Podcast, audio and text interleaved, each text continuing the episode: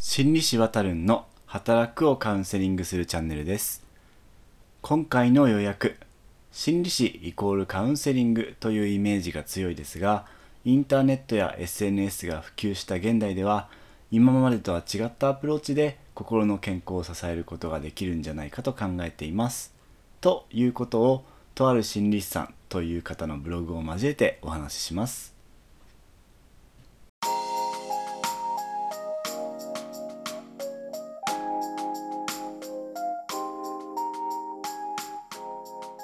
皆さん1週間お疲れ様でした。公認心理師臨床心理師のわたるんと申します。このチャンネルでは皆さんの週末のお時間を少しだけいただいて就職や復職など働くを支えてきた心理師である僕が主に社会人の方々に役立つようなカウンセリングの豆知識や心理師のあれこれなどについてお伝えしていきます。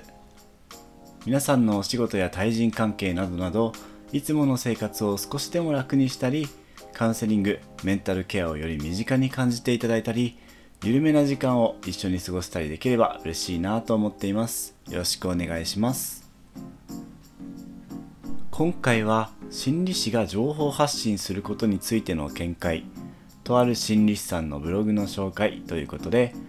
先日ですね心理師でブログを運営しているとある心理師さんという方が僕のチャンネルを紹介してくださいました。いや本当にありがとうございます、えー、この後はですねとあるさんと呼ばせていただきます。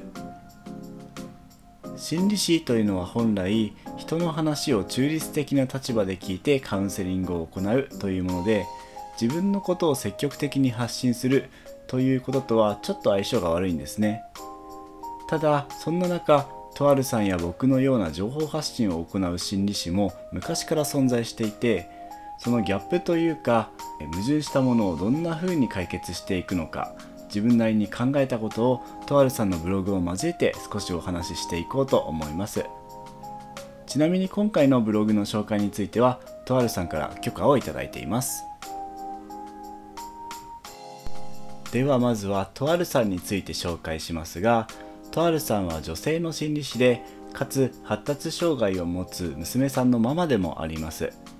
ブログの内容は子育ての中で感じたことやその時その時の話題になっていることについての心理師的な視点からコメントしたもの。や他にはですね漫画から学んだことなど多岐にわたりますが一貫しているのはですね文章がとても優しい雰囲気でかつ独りよがりにならない形で書かれているということです。普段心理師としてどんな風に働かれているのかというのが垣間見える感じでとても勉強になります。さっき僕は心理師はあまり自ら情報発信をしないというようなことを言いましたがそれは心理師はカウンセリングをするときは相談に来た方の内面をきれいに映し出す鏡であるべきという教えがあるからなんですね。こちらからの情報発信や自己開示があるとその分鏡であるべき部分にノイズが入ってしまうというデメリットが生じてしまいます。他にも心理師と相談に来た方との関係はまっさらな状態から始めることが望ましい。というのもあってですね相談が始まる際の出会い方というのも重視しています。これもやはり相談をする聞くという関係以外の関係性があると純粋に相談ができるという枠組みにノイズが入ってしまうんですね。これは情報発信をすればするほどリスクが高くなってしまいます。そこから考えると僕らのような取り組みは少しその教えから離れるというかチャレンジングなものなんですね。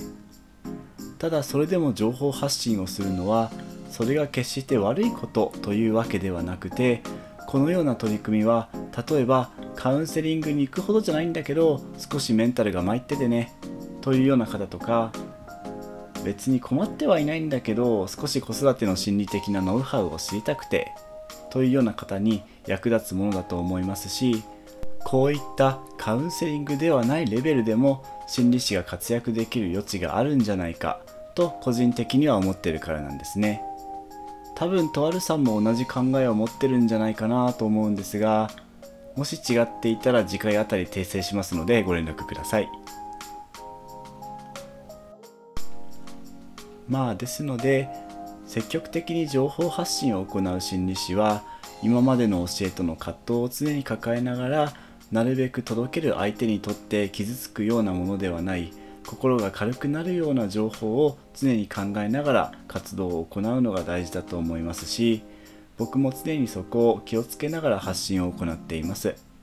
それが僕の心理師としての教示というか倫理観ですね。皆さん今回はいかがでしたでしょうか？